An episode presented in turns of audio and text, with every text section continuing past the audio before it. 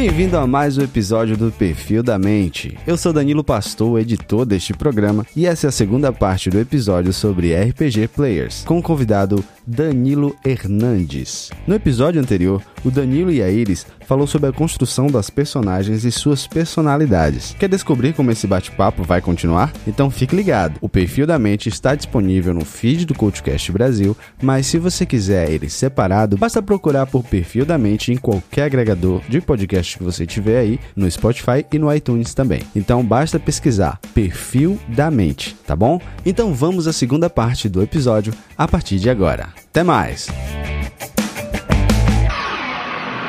Prepare-se, você vai descobrir os segredos da sua mente e do comportamento humano. Perfil da Mente Podcast.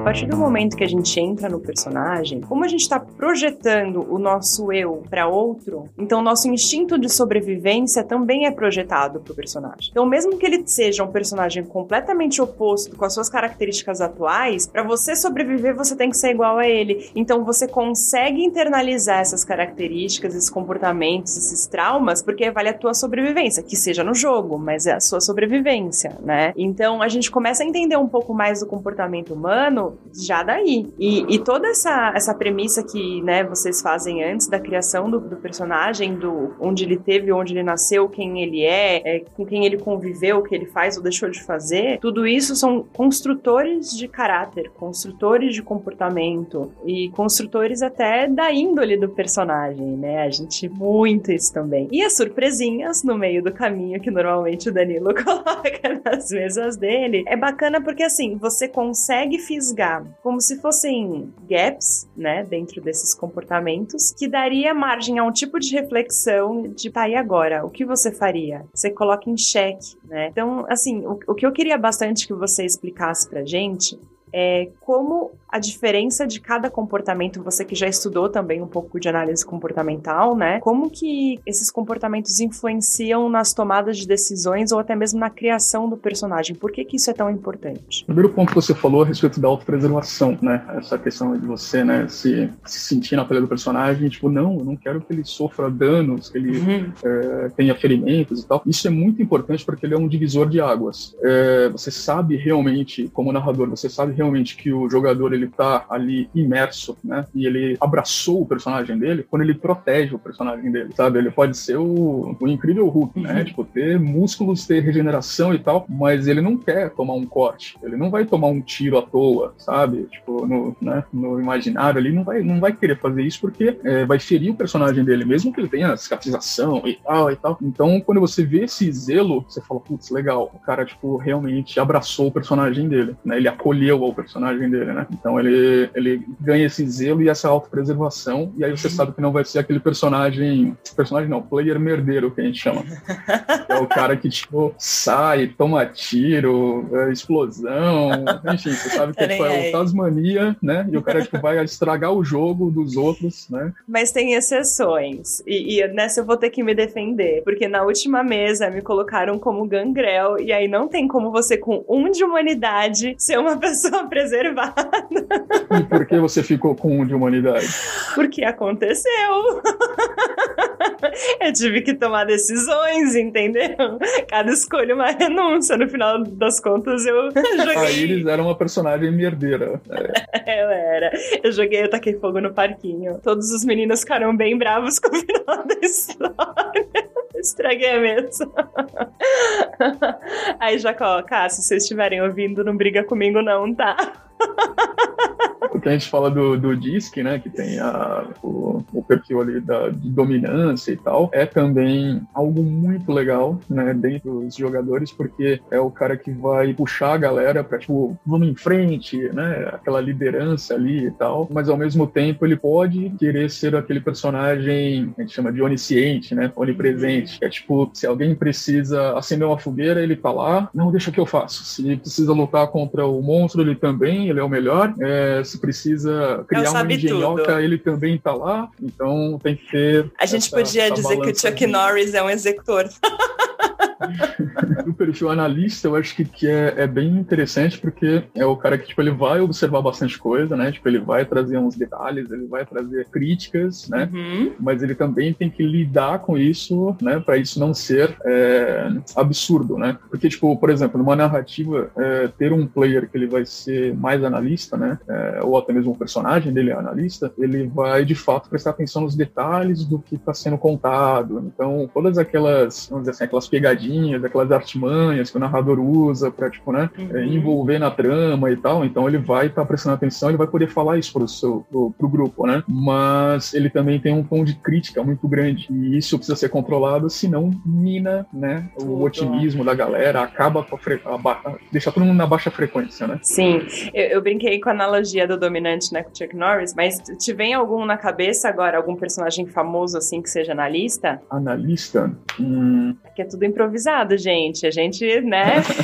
Talvez o Sherlock Holmes. Verdade, verdade. Os Eu acho que, né? né? Eles são, são, são é, socialmente, é... cara crítico, né? Que falou sincericídio, né? É, ele é, ele é bem, é, nada empático, né? ele deve ser, talvez, um analista executor, não sei. Precisava analisar melhor o Sherlock Holmes.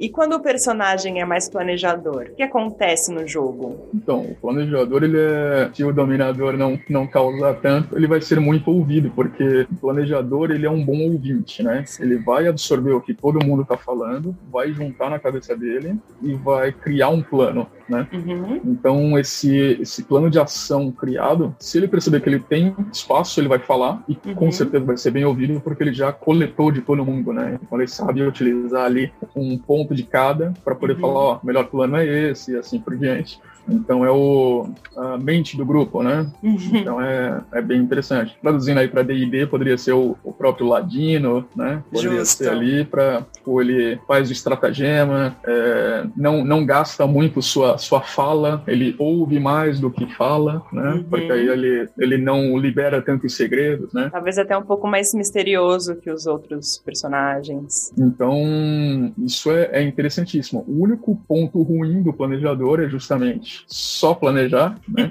e aí perder, perder aquele timing, né? Que às vezes não tem como planejar, você tem que agir no impulso, uhum. né? E também a questão de ficar esperando demais é, a sua vez de falar. Tá. Se ele não tiver isso, ele vai acabar perdendo a vez e, e aí ele acaba se desmotivando do jogo porque ele acha que ele não tem voz ativa no grupo e assim por diante. Perfil da Mente Podcast.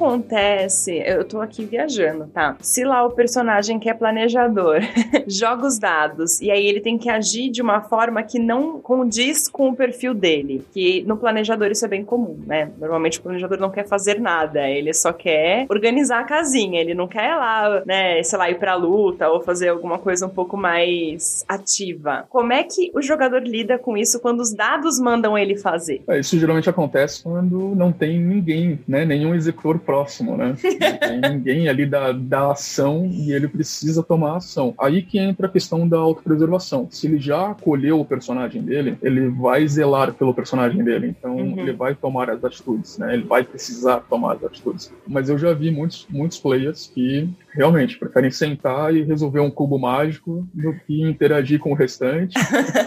fica, fica no mundinho dele ali onde as coisas funcionam perfeitamente, né? E esquece muito Sim. desse lado do, do grupo, né? Que precisa uhum. do grupo. Então, já assim, muita, muita, muitas situações que geraram muito estresse assim do restante do grupo foi é, deixar a batata na mão do planejador para que ele salvasse o restante. Nossa, Deu ruim. Isso, nossa, deixa o pessoal muito nervoso, muito nervoso. E o comunicador, como é que fica? Assim, no nome já diz, né? Ele já vai causar no jogo de qualquer jeito. Como é que segura o comunicador? Que o comunicador tem que segurar, eu acho, né? Tipo eu. é a briga eterna com o planejador, né? Então, E às vezes até com o executor, né? Ele traz esse lado da emoção, né? Que é muito importante no jogo. Você trabalhar as emoções. Senão todo mundo fica blasé ali, passivo, e né, as coisas não acontecem, não geram né, é, dinamismo e movimento, né? E etc. Então é muito legal o comunicador porque ele traz uma temperatura do jogo, né? Ele traz um otimismo, ou ele traz também, quando tá todo mundo triste, ele vai tipo, enaltecer a tristeza. Então essa, essa, esse termômetro, né, é o comunicador. E eu acho imprescindível, né, ter no grupo e ter no RPG também algum personagem traga essa veia, né, porque é, é necessário. E, e é interessante também porque todos os outros acabam ficando presos no seu mundo de alguma maneira e o comunicador é esse elo. Então ele vai buscar, ele vai influenciar para tipo, oh, não, vamos, vamos atrás ali daquele porque ele sabe matar um monte de bicho, de monstro e tal. Vem comigo, vem com ele e tal. Então ele, ele vai fazer a apresentação de cada um e vai trazer essa união. E aí vem esse ponto negativo também, que é que não sucede. não saber a hora de parar de falar ou não saber a hora de, de deixar de socializar. Porque às vezes no jogo é, você não sabe quem é seu amigo ou inimigo. Na vida também. Socializando. Exato. Então é, é, muito complicado isso. Você tipo, soltar muitas informações, né? Quando você está, é. por exemplo, numa missão, né? Ou algo do gênero, né? É, sempre acaba tipo caindo pro comunicador a fama do tagarela, do fofoqueiro e assim por diante. X9 do, do joguinho. Então, assim, a gente pode então dizer que, cara, uma mesa que não tiver os quatro perfis não está completa. Não está completa. Não está completa mesmo. Ou pelo menos uma parte ali e outra ali, né? Mas o, o, número o número 4, que é justamente o dos, o dos perfis, é, é justamente a mesa, assim, redondinha, ideal. perfeita, ideal é ter esses quatro. E vamos supor que, não sei, aconteça alguma coisa que os personagens que criaram, né, os jogadores que criaram os próprios, personagens, sei lá, acabaram repetindo algum perfil e não tem os quatro. É, nesse, nesse caso, o que, que você faz? Você acaba colocando um NPC no meio ou não? Deixa o negócio rolar ali mesmo? Taca fogo no parquinho? A questão da, da sugestão inicial, uhum. né? De tipo, pessoal, a gente tá com uma brecha assim, é, estamos com mais peso nisso, é tudo bem, é isso, é assim mesmo que vocês querem jogar, vambora. Uhum. Ah, não, vamos, vambora. Então, yeah. rola primeiro esse papo, né? Caso, caso deem start ali, não, vai ser assim mesmo. Então, é, assim, ou você traz. Eu costumo trazer o NPC porque é, tem muita, muitos momentos que os players acabam se excedendo, então você pode usar o NPC para fazer essa. Dá uma parcimônia. segurada. É, aí, se você não tem. Se todo mundo tá comedido demais, aí você faz o NPC merdeiro, né? Que dá um, um chance aí no, no jogo, né? Então. É, é, é, importante, é legal. Quando você deixa somente os players, e é, é quando você já sabe, já tem uma certa confiança na mesa, né? O pessoal já já, já joga há muito tempo, né? Juntos e tal. Então você vê que a sinergia entre eles é muito boa e colocar um NPC pode atrapalhar isso. Aí eu não coloco o NPC. Faz sentido. Perfil da Mente Podcast.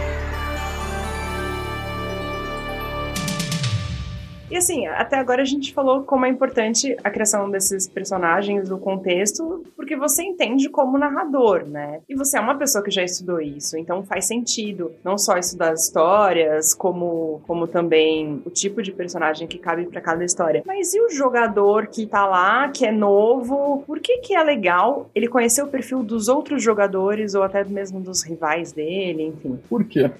Porque é aí que mora, acho que a magia do RPG. Por porque se você criou o seu personagem e quer praticamente jogar sozinho, né, você tem várias outras formas de fazer isso, né? Você pode, no seu próprio imaginário, né, uhum. criar isso e jogar sozinho. Você pode, um videogame ou coisa do gênero, você cria personagem. Hoje o que não falta é, é customização, né, de personagem, né? Você cria do jeito que você quer. É, realmente, você estar numa mesa é, de RPG é, é muito interessante justamente por isso, porque todos ali vão jogar com a mente, né? Todos ali vão trocar o imaginário e é isso é muito mágico porque você acaba é, também partilhando uma, uma projeção da mente do seu amigo. Então isso isso é muito legal. É tipo você tá conversando com a pessoa, mas na verdade você tá é, conversando e enfim dialogando com o personagem dele, a projeção mental que ele criou ali. Então é, é muito fora da caixinha, é realmente diferente, né? A sensação é diferente de tudo quando você cria essa imersão. Então, você sai realmente de uma sessão de RPG com essa, assim, essa satisfação mental e emocional, sabe? Tá com várias microexpressões de entusiasmo que tá muito divertido te ver daqui da câmera. Falar de RPG pra mim é, é apaixonante. Nossa, é, é, aquilo que eu, eu falava muito isso. Eu falava, não, vou jogar até uns 25 anos, mais ou menos, aí depois eu caso, vou esquecer, vou ter filho e tal. E aí eu falei, velho, já estamos aqui ó, com 38 anos, né? aqui, pá, mas eu continuo jogando, porque, enfim, é o, é o lazer da minha vida, assim, sabe? É tipo. E é um exercício mental, absurdo, inclusive. Não tem essa de jogar porque você é novo, não. O narrador ele tem um, um, um estudo a mais, mas uhum. toda a mesa, é, por exemplo, vamos jogar na era vitoriana, Inglaterra, era vitoriana. Todo mundo vai ter que estudar, todo mundo vai absorver o que, que era Exatamente. a Inglaterra na era vitoriana o que, que, rolava no mundo, né, quais eram os acontecimentos históricos ali, é, indumentária, economia, enfim, uma série de, de itens que todo mundo vai ter que ter ciência a respeito disso, né? Então tem estudo, tem essa troca entre amigos, né? Tem essa questão do, do não sei o que vai acontecer, né? Então os, o what if é muito forte no RPG, né? Então você realmente está ali com o seu personagem e disposto a qualquer situação, porque pode surgir qualquer situação. Então, é um xadrez mental por muitas vezes, né? Você se prepara para algumas coisas, né?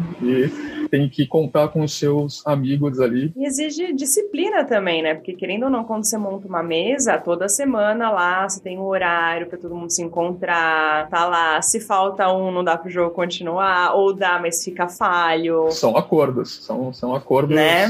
pré-jogo aí que são importantíssimos, importantíssimos. já vi que já ficou bravo com muita muita gente já, porque aqui, ó, já fez, já lembrou de alguma historinha. Né? Mas é, né? É, é, quando você cria, quando você cria isso, você cria de fato um compromisso. Tem uhum. muita gente que odeia essa palavra, né? Que é o compromisso, que é tal, mas não tem jeito para você. As pessoas deixam de fazer alguma outra coisa e vai jogar. Então, quando alguém falta por, sei lá, tropecei num amigo e fui beber, aí você fala, pô, sério, né? Me avisa, né? Qualquer coisa do gênero. Então, é importante sim ter isso e é importante ter uma frequência também, porque Sim. se você joga, por exemplo, sei lá, uma vez por mês, para mim já é complicado, porque já passaram-se ali 29 dias de outras não... coisas, outras situações. É, Quando você volta, talvez você não tenha mais, né, o jogo na cabeça. É que nem processo de coaching, né? Se a gente fica falhando toda semana, o processo não desenvolve. O RPG é a mesma coisa. Olha a gente fazendo outra associação aqui, né?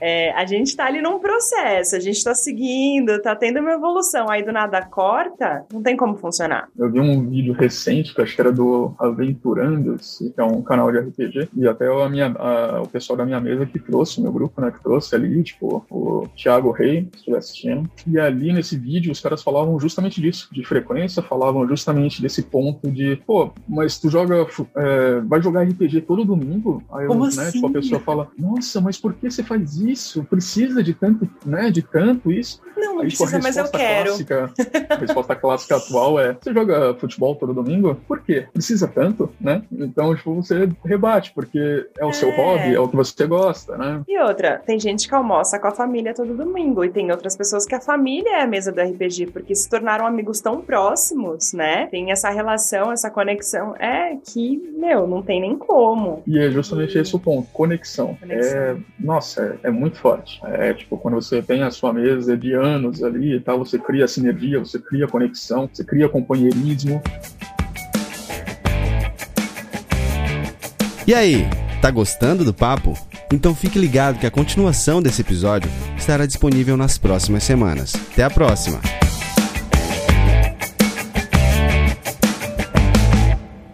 Esse podcast foi editado por Nativa Multimídia, dando alma ao seu podcast.